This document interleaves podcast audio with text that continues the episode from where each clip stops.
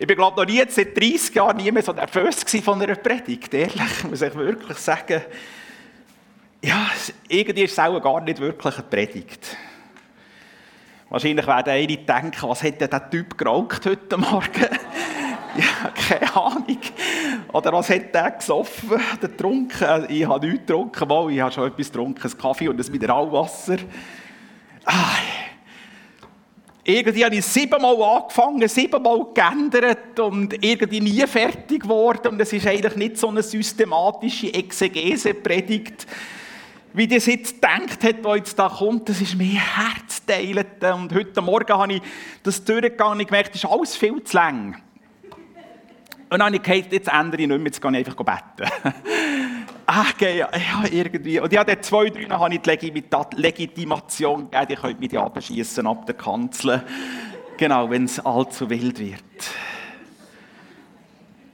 ja, wir leben in Zeiten von grosser Unsicherheit. Wahrscheinlich kennt ihr all die Barometer, Sorgenbarometer, die es gibt. Oder es gibt auch die globale Krisensituationsanalyse. Vielleicht kennt ihr die alle. Das kann man ja jetzt in der letzten Zeit ist das überall ein bisschen umgegeistert und umgegeben worden, auch in der Fachliteratur. Vielleicht habt ihr das eine oder das andere gelesen. Es war einfach nie mehr so schlimm gewesen seit dem Kalten Krieg. Es hat mal noch einen Peak gegeben, 2001 mit 9-11 und so weiter. Dann ist eine lange Phase von der Sicherheit, wo die Leute sich gewöhnt ja, es ist alles gut, es ist, es ist läuft gut international und es ist, wir leben in einer Phase von ganz grosser Unsicherheit, hier global, mit der Finanzentwicklung, mit den Energien und so weiter. Das ist mega gigantische Herausforderung und das irgendwie prasselt das auch auf uns sicher und wir als Kirche, wie sind wir unterwegs? Was gibt uns Sicherheit? Was ist denn eigentlich unser Fundament in unserem Leben, wo drauf steht? Ist es wirklich, dass wir sagen, wir haben noch genug Gas im Winter? Gell? Und bei uns ist alles noch Jammer auf höherem Niveau. Vielleicht werden wir um 19 Grad haben im Januar in unserem Wohnzimmer. Keine Ahnung, wir schauen mal, wie das kommt. Gell? Und ich rede nicht von diesen 60 Millionen, die auf der Flucht sind, die zerbombte Häuser haben. Ich rede nicht von diesen Kindern, die Hunger müssen haben. Nein, das nicht. Aber einfach von uns. Gell? Bei uns ist immer noch Jammer auf höherem Niveau.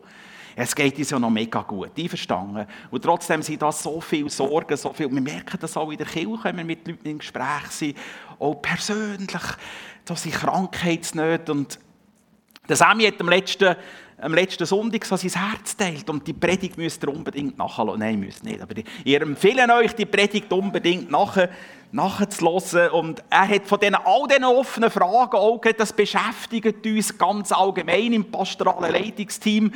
Ja, wie, wie, wie, gehen wir als Kirche, wie sind wir unterwegs? Und er hat sein Herz geteilt und hat gesagt, bei all diesen Fragen, die halt hier da sind, dass wir einfach auch mal keine Antwort haben. Die einzige Antwort ist, dass wir im Moment keine Antwort haben. Und das ist ja auch eine Antwort, dass wir sagen, da ist ein Gott und wir trauen das dem Gott zu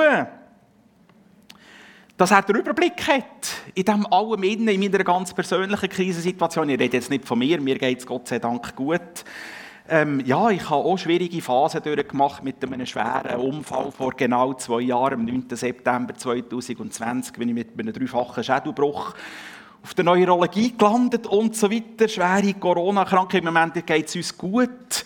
Wir sind gestern gerade zum fünften Mal Großeltern geworden. Yes, come on. Ja, das ist Leben, das ist Freude, das ist mega cool. Und er hat davon geredet, ähm, dass der innere Mensch, dass der innere Mensch verankert ist, der im, im Allerheiligsten. Also unsere innere Kraft, unser innerer Mensch, unsere Seele ist nicht verankert auf dem Schweizer Bankkonto oder äh, im Pastor oder im Kleingruppenleiter, sondern in dem in dem Raum, in dem unsichtbaren Raum, wo Gott selber drinnen ist. Und eine der seelsorgerlichen, hirtlichen Aufgaben von uns Pastoren, die in der Gemeindeleitung waren, oder einfach Pastoren ganz allgemein, ist ja immer darauf zu achten, wo steht die Gemeinde? Ähm, der Paulus schreibt die Ältesten zu Burgdorf. Ja, es ist die Ältesten an Ephesus, aber du darfst es auch für uns nehmen. Habt Acht auf euch selbst und auf die ganze Herde Gottes, in die, die ihr eingesetzt sind durch den Heiligen Geist als Bischöfe, also als Apostel oder als ähm, älteste Episkopos ist der das griechische Grundwort, das heißt Überschauhabende, Übersichthabende, zu weiden, die Herde Gottes, die der Herr durch sein eigenes Blut erworben hat, das ist und das trage ich, das tragen wir in der Gemeindeleitung ganz tief im Herzen. Der Petrus schreibt ja, dass ihr nicht auf eigenen Gewinn sucht, sondern ähm, euch die Gemeinde verschenkt. Ja, das probieren wir so gut es geht, in aller ähm, Schwachheit, in aller Menschlichkeit, in allem Versagen, in allem auch nicht können. Das probieren wir und das trage ich fest im Herzen, dass das wirklich so soll sein soll. Dass wir dürfen Päster sein, die Acht haben auf die Herde, ähm, schauen, dass wir auf die grünen Auen zu der, zur gesungenen Lehre dürfen unterwegs sein mit euch. Oh, und ich bin ja nicht ein Seelsorger. Also wenn der seelsorgliche Problem hat, kommt ja nicht zu mir. Dann geht auch zu den Leuten, die da seelsorgerliche Ausbildung haben. Wenn ihr irgendetwas vom Wort wollt, wissen, könnt ihr zu mir kommen. Ich meinte, dass ich ein bisschen etwas zwischen Buchdeckel und Buchboden von diesem Zeugs da verstanden habe. Das ist immer ja immer nur ein Stückwerk. Genau. Und in dem Zusammenhang, was mich eigentlich schon seit einem Moment beschäftigt, natürlich ist das auch angeregt worden durch den Unterricht im Golfritt, durch die Vorbereitung zum Exegese-Seminar mit den Pastoren, in der Prüfungskommission, wo wir Exegesen korrigiert haben und, und, und, und. Ähm, einfach das kraftvolle Fundament im Wort Gottes, dass wir gegründet sind, dass wir bevollmächtigt sind. Und, ja, Entschuldigung. Irgendwie in dieser schwierigeren Situation, wo wir jetzt drin führt es mich irgendwie noch näher an das Wort Gottes her. Vielleicht muss ich mich gar nicht dafür entschuldigen. Vielleicht muss ich mich gar nicht dafür entschuldigen, wenn ich sage, da ist das Wort, das uns irgendwie ein tragendes Fundament gibt. Wo uns lässt, lässt Ruhe, lässt Sicherheit im, im Wissen, da ist ein Gott, der über dem allem irgendwie der, unverständlich, unerklärlich, aber dass da Gott drinnen ist, wo in all dem innen irgendwie uns auch Kraft, Bevollmächtigung, aber auch ein sich getragen wissen, es können zur Ruhe kommen, wo meine Seele darf Ruhe finden in all diesen Verheißungen und Zusprüchen im Wort Gottes. Das ist das, was mich beschäftigt, Freunde, dass wir einfach sagen, ich weiß, es ist nicht modern mehr Bibel lesen, wenn man der jungen Generation, also ich will nicht generalisieren, hey, dass wir reingehen. Verstehen wir, alles ändert sich. Wir sind in einer unglaublich beschleunigten Zeit. In der Corona-Zeit hat man von Entschleunigung geredet. Das hat so richtig wieder Fahrt aufgenommen. Und vor drei, vier Jahren hatte ich mal mit einem Informatiker ein Gespräch gehabt. Und der hat mir gesagt, Markus, weißt du was? Wenn ich zwei Jahre lang nicht am Ball bin, dann bin ich weg vom Fenster. All die Programme hat sich alles geändert, nichts, alles weg. Da habe ich zu ihm gesagt, weisst du was? Das Programm hier, das ist seit 397 nach Christus gleich, Konzil von Karthago. Von denen hat nie mehr etwas geändert. Seit 397 nach Christus, Konzil von Karthago, haben wir hier ein Wort Gottes unveränderbar. Vieles ist ja auch zeitlich und damit meine ich jetzt nicht nur das Leben als solches oder was unsere Sorge oder unsere Freude anbelangt, sondern auch gewisse Sachen, wo wir denken, ja nein, das ist doch viel mehr der zeitlich. Sagen wir jetzt Gemeinde Jesu Christi. Gemeinde Jesu Christi ist nicht ewig. Die ist zeitlich natürlich eine Gemeinde Jesu Christi eine ewige Zukunft, aber wir werden zusammen als Volk Gottes mit Israel in Ewigkeit mal Gott alles in allem erleben. Die Gemeinde Jesus, so wie wir sie jetzt erleben, ist zeitlich oder die Gaben des Heiligen Geistes. Also wer freut sich nicht ab der Gaben vom Heiligen Geist, wo Geist damit gemeint kann, flaut die Gabe vom Geist, die sie zeitlich bis zum Vollkommenen kommt. Paulus in 1. Korinther 15, aber ähm, schaut mal rein und lasst euch einfach von dem auch treffen. Vielleicht merkt ihr etwas von meinem Herz. Sorry. Herr, dein Wort bleibt ewiglich soweit der Himmel reicht. Das Gras verdorrt, die Blume verwelkt, aber das Wort unseres Gottes bleibt ewiglich. Oder neutestamentlich, des Herrn Wort bleibt in Ewigkeit. Das ist aber das Wort, welches unter euch geheroldet, verkündigt. Red Karl Barth spricht vom kerygmatischen Wort. Das ist das verkündigte Wort. Karl Barth sagt, das Wort ist nicht statisch, sondern es wird in der Verkündigung immer wieder neu zum Leben erweckt. Das soll jetzt passieren. Amen. Es soll Leben zeugen.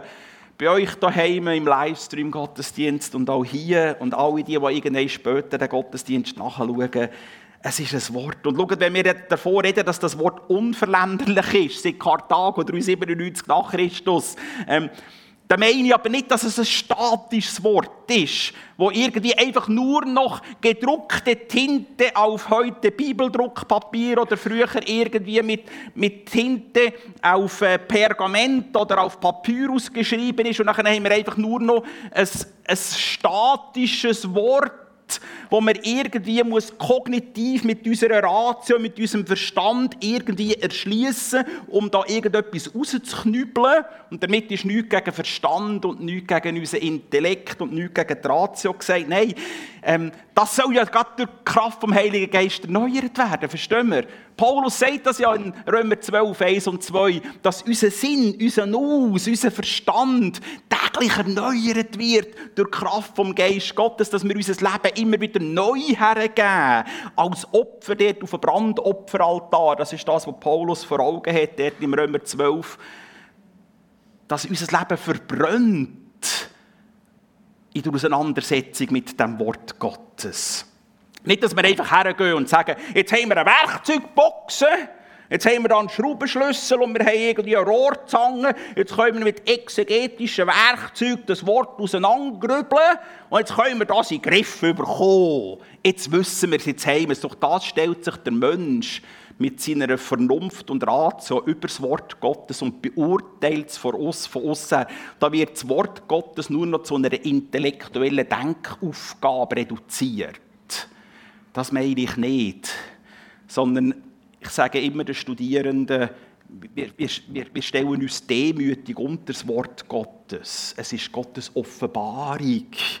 Das soll in unser Leben kommen, soll Leben zeugen, soll, soll uns Fundament geben, soll in diesen Verheißungen uns zur Ruhe kommen, in all diesen Fragen, die auf unser Leben einprasseln. Wir können das Wort nie in den Griff bekommen, niemals, weil da Leben drin ist. Ein Amen? Amen. Irgendwie so. Ja, und wenn man eben den historisch-kritischen Exegeten, vielleicht ist es noch gerade so ein eine Bibelvorlesung, aber es beschäftigt mich schon. Rudolf Bultmann beispielsweise, ähm, einer der ganz grossen Theologen vom letzten Jahrhundert. Ähm, ich kann euch sagen, wenn ich die Fachbücher lese von Rudolf Bultmann, da dreht es mir den Magen um. Er sagt dort eigentlich, ja, zur damaligen Zeit wo die Bibel geschrieben wurde, da hat man eben noch geglaubt, dass es Gott gibt. Man hat noch geglaubt, es gibt Engel und, und Dämonen, das hat man alles noch, die haben in einem antiquierten Weltbild gelebt. Aber Gott sei Dank, durch die Aufklärung wissen wir jetzt, dass es gibt gar keinen Gott. Selbstverständlich gibt es keinen Gott, sondern jetzt haben wir ein modernes Weltbild und das ist nur noch Ursache und Wirkung. Und dann sagt er, wir müssen die ganze Bibel entmythologisieren. Weil alles muss am Wohlbekannten gemessen werden, also alle Wunder und Zeichen, die Verstehung von Jesu und so weiter, Brotvermehrung, das ist alles Mythos.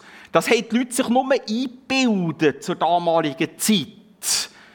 Und seine theologische Arbeit gipfelt in der Aussage, was für eine primitive Mythologie dass ein menschgewordenes Gottwesen durch sein Blut die Sünde der Menschen sühnen soll.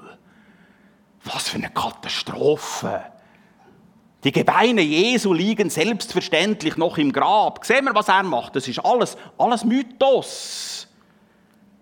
Und ich denke, was ist passiert, dass so ein hochintelligenter Theologe zu solchen Ergebnissen kommt? Was für eine Tragik! Auch im Leben von einem Rudolf Boltmann. Und ich habe da noch ein kleines Büchlein ausgegraben, Rudolf Bultmann, Jesus und Jesus Christus und die Mythologie. Das wird übrigens gebraucht im Religionsunterricht der Gymnasien im Kanton Bern. Und äh,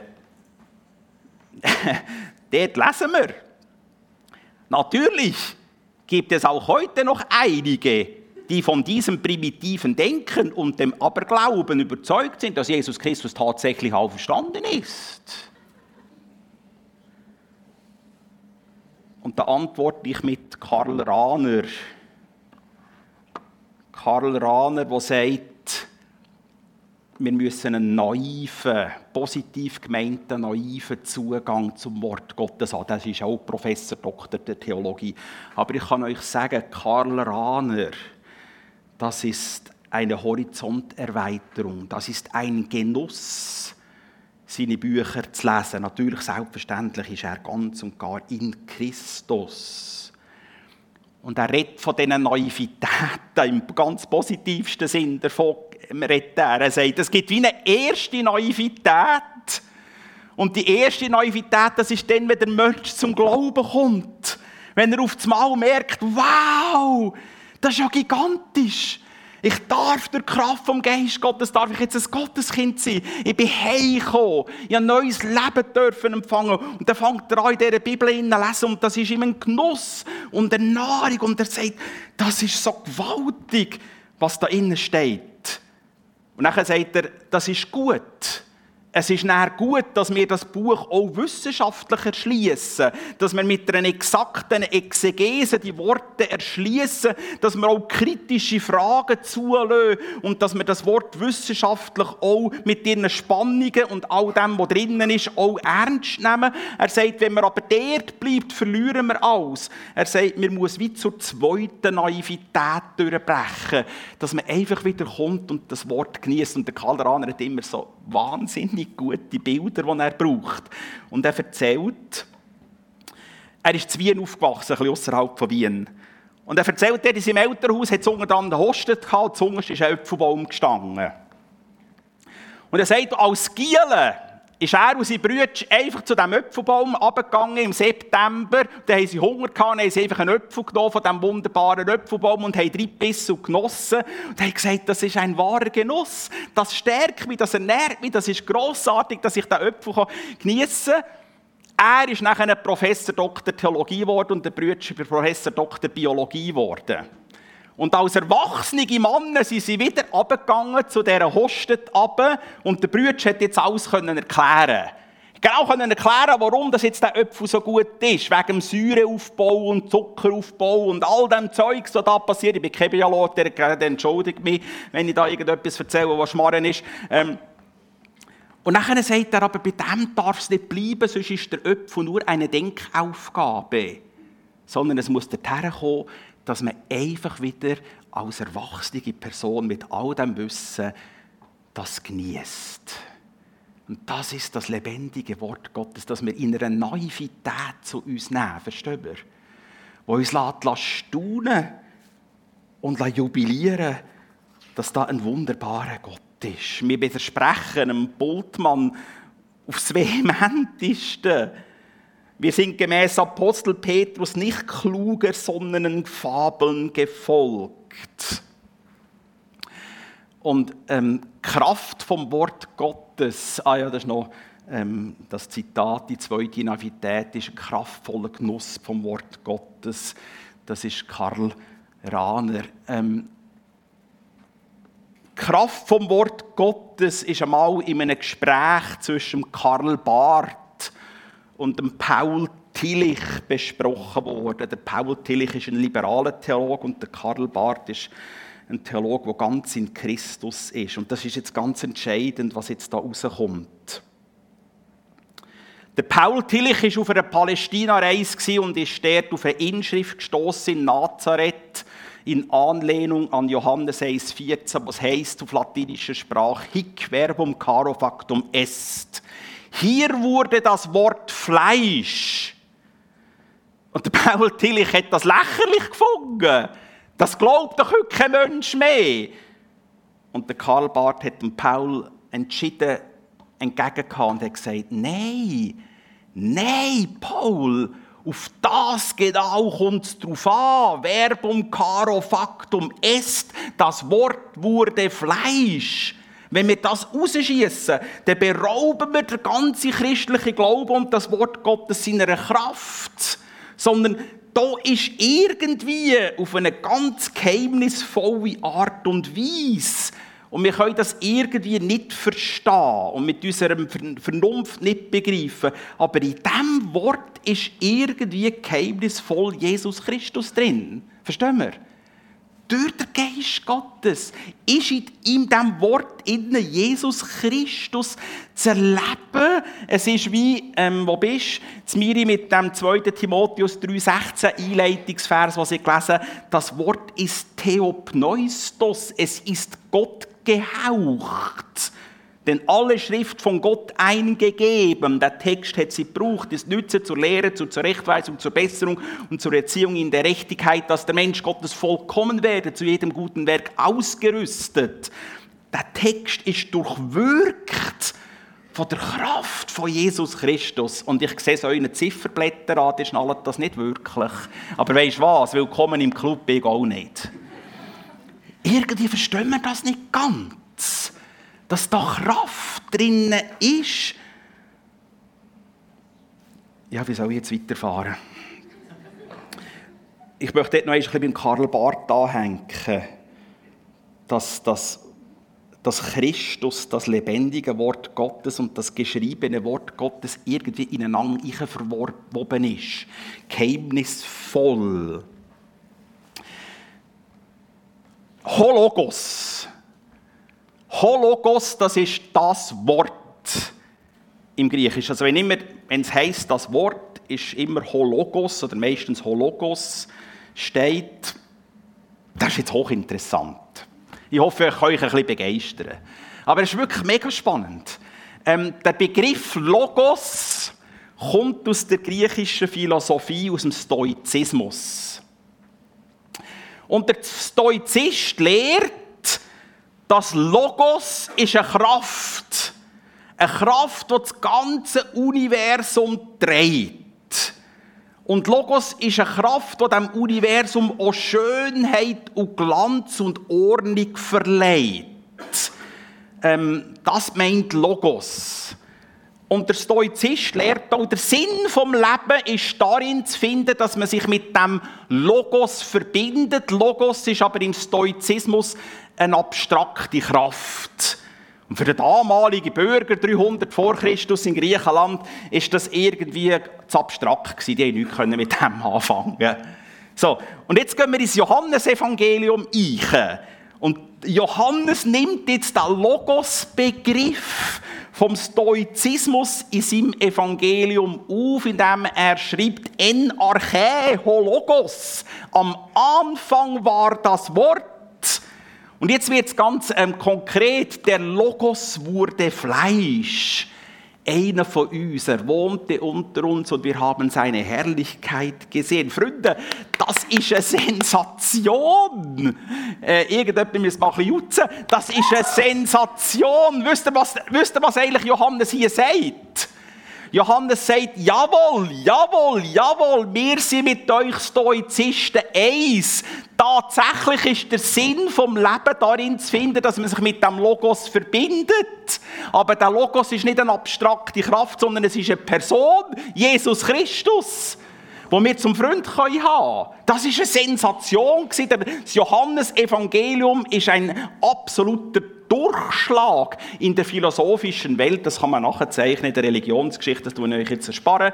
So, das ist geheimnisvoll, das können wir irgendwie nicht verstehen, dass jetzt Jesus Christus in diesem Wort innen präsent, lebendig, kraftvoll wirkt, uns tragen lässt aber uns auch bevollmächtigt. Und damit sage ich nicht, das ist Jesus Christus. Niemals. Jesus Christus ist viel mehr. Viel mehr, viel breiter, viel mehr Offenbarung, viel mehr Power, aber es ist gleich da drin. Verstehen wir das? Nein, natürlich nicht, ich auch nicht. Aber es ist gleich so. Und darum ist es so kraftvoll, dass man sich mit dem auseinander, dass Christus als Pantokrator, als All- und Weltenherrscher da drin ist und Hebräer 1,3 sagt nachher, dass er das ganze Universum mit seinem kräftigen Wort trägt. Das ist die Antwort auf die stoizistische Annahme, dass ein abstraktes Logos das trägt. Das, das, das begeistert mich schon. Ich habe keine Ahnung, ob das überkommt. Aber noch einmal, wir können das Wort Gottes in uns innen nicht lebendig werden, wenn da nicht der Geist Gottes hineinkommt. Wenn da nicht der Geist Gottes reinkommt, und ich sage es immer den angehenden Pastorinnen und Pastoren im Exegese-Seminar, ich sage dir, ihnen immer, ich gebe euch jetzt schon eine Anleitung, wie man eine Exegese macht, aber wisst ihr was, ihr müsst zuerst den Heiligen Geist einladen. Der Heilige Geist muss reinkommen und uns das Wort lebendig machen, uns das Wort aufschließen. So, jetzt habe ich es tatsächlich auch noch geschafft zum Predigtvers eine Einleitung. Nein, es kommt schon gut. Ähm, oh, das haben wir irgendwie... Man kann es fast nicht mehr lesen, es ist ein bisschen zu weit oben. Nein, nur noch so ein bisschen, wie gesagt, ihr könnt mich abschießen. Denn das Wort Gottes ist lebendig und kräftig. Es ist nicht tot. Es ist nicht ein toter Buchstabe, einverstanden? Das Wort Gottes ist lebendig und kräftig und schärfer als jedes zweischneidige Schwert und dringt durch, es scheidet Psyche und Pneuma, Seele und Geist, auch Mark und Bein ist ein Richter der Gedanken und Sinne des Herzens und kein Geschöpf ist vor Gott verborgen, sondern es ist alles bloß und aufgedeckt vor seinen Augen. Schon interessant, zuerst ist Streb vom Wort Gottes und nach einer anderen Perspektive auf Gott. Also Gott und sein Wort ist untrennbar. Seht ihr das in dem Vers? Und nachher ähm, von der Auslegungsgeschichte her ist das relativ klar. Der Hebräerbriefschreiber hat ein Bild vor sich, wo er einen Text geschrieben hat. Und das Bild ist die Präparation der Opfertiere in der Tempelanlage. Mit dem zweischneidigen Sezierdolchschwert, das ist eine unglückliche Übersetzung, mit dem zweiseitigen schneidigen Sezierdolch hat der Priester das Opferstück zubereitet und alles Unreine rausgelöst, alle Eingeweide, damit am Schluss das Fleisch auf dem Opferaltar geweiht werden. Und jetzt sagt das Wort hier, das Wort Gottes in mein Innenleben eindringt. Und dass durch die Kraft vom Heiligen Geist das Wort Gottes jetzt eine Kraft hat, eine Unterscheidung zu machen, was sind meine seelischen Wünsche und Gedanken und was kommt vom Geist Gottes. Ist das angekommen? Ist das angekommen? Das ist die Kraft in dem Wort Gottes, wirkt durch den Heiligen Geist.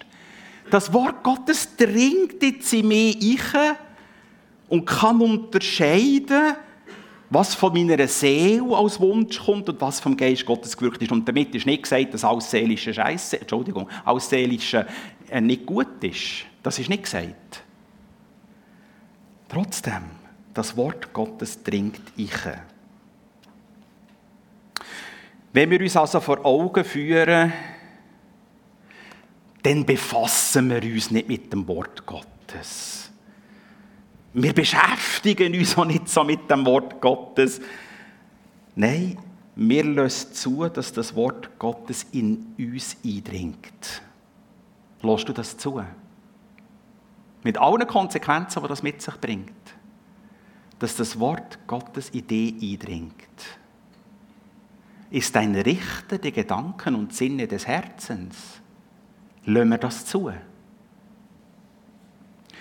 Auf der anderen Seite natürlich auch, dass wir ungemein getragen und bevollmächtigt sind mit all diesen Verheißungen, die das Wort Gottes enthält. Mit all diesen Verheißungen. Ich, jetzt nicht lang, ich muss jetzt zum Schluss kommen.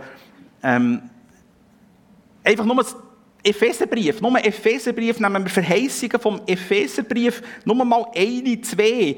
in ihm, in Jesus Christus, in seinem Wort, sind wir der Verheißung nach Erben des Kosmos. Wenigstens zwei verhaltene Halleluja, aber wir verstehen das auch nicht ganz genau. Und ähm, entsinne mich, ich unterrichte Epheserbrief im Golferit 2 und ich habe mich dann mit dem Text auseinandergesetzt. Das ist Epheser 1, 3 fortfolgende. Und ich habe gesagt, ich habe gesagt, Herr, zeig mir ein Bild, ich verstehe das nicht, ich begreife das nicht. Was das heisst, wir sind der Verheißung nach Erben des Kosmos, das ist zu hoch. Ich verstehe das nicht. Dann ist eine Situation passiert in unserer Familie, da ich denke, das ist Predigt. Das ist die Erklärung von dem, dass wir das nicht verstehen. Und zwar, ich weiss nicht, müsste meine Frau fragen, die ist in solchen Zeug besser. Ähm, wir, haben irgendein, wir haben irgendein Geburtstagsfest gefeiert. Mir dünkte fast, unser ältestes Grosskind, Delina, hat Geburtstag gehabt. Die ist dreijährig geworden. Und damit sie nicht alleine ein Päckchen hat, sorry, wenn es falsch ist, wenn, wenn's, haben wir, glaube ich, im Jössi auch ein Päckchen gemacht. Mir dünkt, das war so. Und der war dann ein bisschen mehr der Einjährige. Und der kleine Jössi, der hat gar nicht verstanden, was jetzt da mit ihm geschieht. Da kommt irgendein Päckchen über und dann hat er dort so angefangen mit dem Schleifchen umzuspielen und hat das Fötzchen abgeschrissen. Vom Pack. Dann ist er mit dem Fötzchen davon gejockelt. Dann habe ich gesagt, das sind wir. Das heisst, wir sind der Verheißung nach Erben des Kosmos. Wir haben keine Ahnung mit dem Geschenk etwas anzufangen. Es ist uns viel zu hoch. Wir nehmen ein Fötzeli und schreissen das Fötzeli ab und laufen mit dem davon und sagen, ja, jetzt haben wir ein bisschen, äh, versteht ihr? Also ich rede nur von mir. Vielleicht habt ihr es alle begriffen. Ich bin vielleicht, bin vielleicht ein bisschen geistlich unterbillig. Nachher ist es natürlich dann losgegangen. Dann die ältere Schwester dann das Päckchen angefangen auszupacken. Dann geht es etwa zwei Minuten. Und dann kommt der kleine Jösi wieder, kommt mit dem Scheissebürstchen laufen. hat das WC-Bürstchen irgendwo verwünscht und dann denke ich, ja, irgendwie, Herr, das war mir eine Predigt. Ich bin genau der kleine Jösi, aber nur nicht, gell? ich will euch das nicht andichten. Ich bin der kleine Jösi und ich habe nicht verstanden, was in diesem Wort steht. Und dort war mein Gebet, Herr, zeig mir mehr. Lass mich mehr verstehen, mehr begreifen, mehr. So, jetzt muss ich glaube wirklich zum Schluss kommen, ich mir wirklich, aber wie soll ich jetzt Kurve schaffen? Herr, hilf.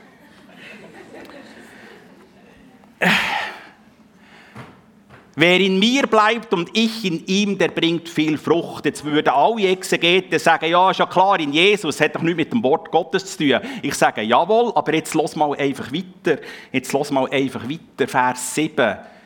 Wer in mir bleibt und meine Worte in euch bleiben, nicht im Sinn von einer theologischen Disziplin, jetzt habe ich Exegese gemacht, sondern ich verdaue sich, nehme das Wort auf. Lebendig, kräftig, wer in mir bleibt und meine Worte, wieder Christus und das Wort zusammen. Seht, das ist nicht trennbar.